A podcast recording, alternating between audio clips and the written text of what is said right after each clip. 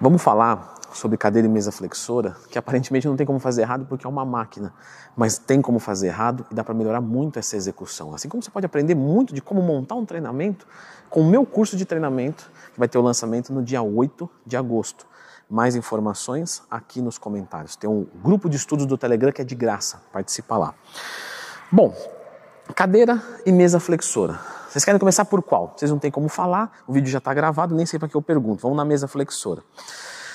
Galera, aqui eu já vejo erros de estruturação, né? Como alguns erros que você está cometendo agora. Que erro é esse? Não clicar no gostei. Não se inscreveu no canal, faça isso. Que é já na montagem do aparelho. Eu queria que vocês percebessem uma diferença. Ó, eu estou aqui, olha só onde está sendo apoiado o aparelho, certo? Está no meu tornozelo, beleza? Ok. Só que se ele tivesse montado assim, ó, Olha onde estaria. Na ponta da minha panturrilha. Leandro, eu não vi a sua panturrilha. É muito engraçadinho você, tá? Isso aqui muda ou não muda? Muda e muda muito. Vou usar um exemplo aqui besta para você entender, tá? Para você a, a entender o conceito de torque. Conceito de torque é muito importante. Ah, Leandro, eu não sou professor, eu só quero ser o seu aluno da consultoria. Tudo bem, você não precisa saber disso. Mas é legal você ter essa, essa consciência, porque você replica isso em outros exercícios. Então, o conceito de torque é uma força aplicada sobre um eixo. Então, imagine que eu preciso levantar essa máquina aqui. Tá. Se eu vim aqui levantar, é um peso, certo? Aí eu tenho uma inteligência onde eu coloco uma alavanca aqui, ó. Eu vou espetar uma barra aqui e eu vou fazer força para levantar essa máquina, certo? Só que se eu colocar uma barra curtinha, uma barra que vai até aqui, ó, eu vou fazer força aqui. Tá. E se eu colocar uma barra, que ao invés de ela terminar aqui, ela termina aqui. Aí você vai falar, caramba, Leandro, de olhar já dá para ver que é mais fácil fazer força aqui do que aqui mais perto. Por quê? É uma matemática isso. Quanto mais longe eu tiver do meu eixo, menos força eu vou fazer. Então isso é muito importante você entender, porque agora a gente volta para a prática, certo? Isso aqui não serve para nada, se você não entender para cá. Aqui, veja só, onde é que está o meu eixo aqui? Está aqui, ó, o meu joelho, a articulação do joelho. O que, que é minha alavanca aqui? O que, que é minha barra ali? Ó, minha perna, certo? Se eu apoiar aqui, nesse momento a gente contrai a panturrilha para parecer um pouco menos feia, um pouco mais digna. Se eu apoiar ela aqui, eu vou colocar muito mais carga do que aqui. Só que isso quando eu coloco mais para baixo, eu consigo recrutar muito mais o meu posterior de coxa. Então vamos lá. Configuração da máquina. Você não vai deixar ela apoiando na panturrilha. Ó, o movimento fica curto.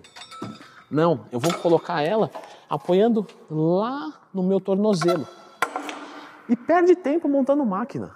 Não tem problema você perder tempo. O problema é você perder tempo fazendo exercício errado. Então testa. Será que é isso? Se não for, volta lá, adequa. Ó, agora tá legal. Olha como muda o arco de movimento, ó. Tá muito maior.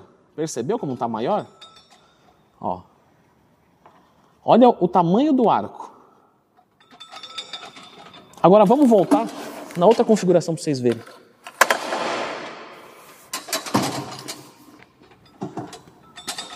Fica encurtado eu tenho menos grau de ação, menos amplitude. Eu vou hipertrofiar meu bíceps fazendo um movimento assim ou eu fazendo um movimento assim? Entendeu? Aqui é a mesma coisa. Então, joga lá para trás. Resolvemos um problema. Próximo problema. A tua patela, ela tem que ficar exatamente na linha da máquina. Então, percebe que a minha patela está para fora? Então, aqui está adequado certo? Aqui eu tenho um grau de liberdade muito bom para trabalhar. Um outro ponto é você não abrir a perna demais, certo? Então mantém aqui na altura do quadril. Não precisa ser muito fechado, certo? Nem muito aberto. Na altura do quadril. Legal. Quando você for executar o movimento, você tem que deixar o teu quadril colado no aparelho. Leandro, eu não sei colar o quadril no aparelho. Tá. Fala de um jeito mais fácil dá uma encoxadinha na máquina. Leandro, disso eu sou bom. Então nós vamos descobrir agora. Ó, encoxando a máquina, então eu estou fazendo pressão na minha pelve e na máquina.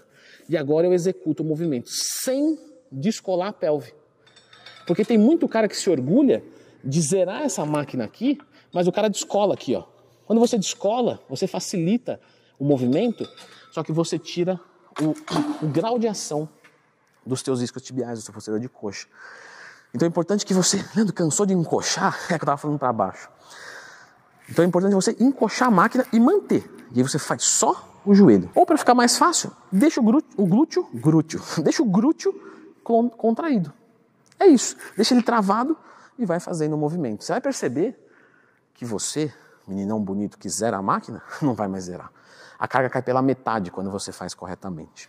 Existem algumas flexoras que elas são para baixo, como essa, e tem algumas que são retas. Essas que são para baixo, você consegue aumentar um pouquinho a distância né, do teu quadril.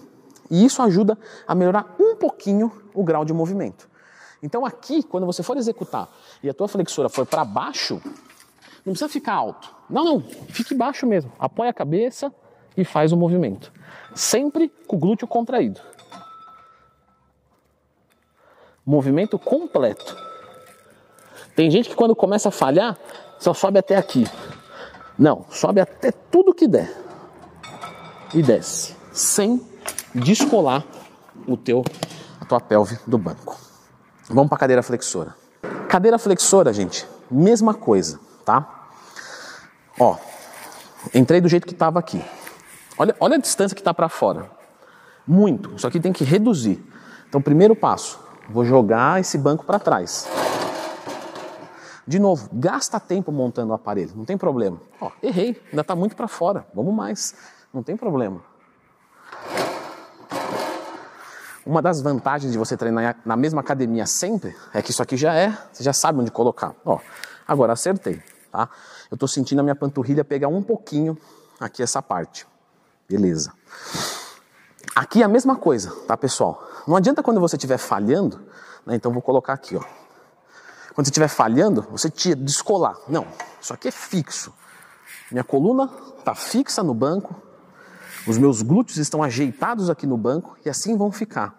A única coisa que vai se mover é a articulação do joelho que vai trabalhar, na verdade. Ela não vai se mover, ela vai ficar estática, mas vai haver um movimento dentro dela. Erros que podem acontecer aqui.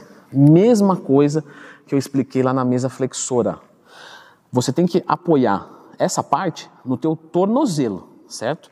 Se ficar aqui, ó, já está errado. Claro que eu estou fazendo um, um, eu estou errado aqui, mas é para mostrar lá. O que importa é aqui. Às vezes você vai entrar na máquina e está aqui, ó, está na panturrilha. Não, tem que ser no tornozelo, ó. Tá no tornozelo, está. Você reduz isso aqui para baixo, fez uma pressão legal aqui, tá tudo certo. Meu joelho está bem acomodado, tá pegando minha patela e tá doendo? Não. Se tiver, você se ajeita, joga um pouquinho mais para frente, um pouquinho mais para trás. E agora, quando você for executar o movimento, ó, tem gente que traz até aqui e para. Fica 90 graus, ó. Ué, mas por que 90 graus? Você aguenta fazer até aqui atrás? Você tem que levar tudo que dá. De novo, você vai crescer bíceps fazendo um movimento nesse arco ou nesse arco. Que nem arco, é meio arco. Então aqui, ó, tem gente que para aqui. Não, esmaga. Leandro, é para dar final de cursor? É, é para dar final de cursor. E na hora que der o final de cursor, não levanta o glúteo, não descola a lombar, nada. Aqui é estático, aqui está parado. Cuida, percebe. Legal. Leandro, não vou colocar um caminhão de peso. Não vai. Mas o teu posterior de coxa vai sofrer muito. Para finalizar, um ótimo exemplo. Quando você vai fazer, para os meninos vai ser mais fácil, porque normalmente as meninas têm os meninos para trocar o pneu de carro. Vocês têm que aproveitar isso mesmo, tá? Põe o homem para trabalhar. Quando você vai trocar um pneu de carro, o pessoal sabe. Vou soltar uma porca. Se eu coloco um alongador de chave e aí eu faço força aqui, não é muito mais fácil soltar esse parafuso? É. De novo, quem trocou pneu sabe. Se eu tiver uma chave curtinha, eu faço força, força, força. Se eu tiver uma chave longa, eu. Vum. Então aqui é a mesma coisa. Tem que ficar distante para fazer trabalhar bastante o teu posterior de coxa. Fazendo dessa maneira, você vai melhorar muito o recrutamento do teu posterior de coxa, que é ponto fraco de muita gente, inclusive das mulheres. Muitas mulheres fazem muito quadríceps e pouco posterior de coxa. Dá uma olhada para ver se o que está matando a tua coxa não é o posterior, certo? Vou deixar a indicação de um vídeo agora aqui. Lembra do meu curso de elaboração de treinamento? O link está aqui nos comentários e na descrição. Fica com esse vídeo.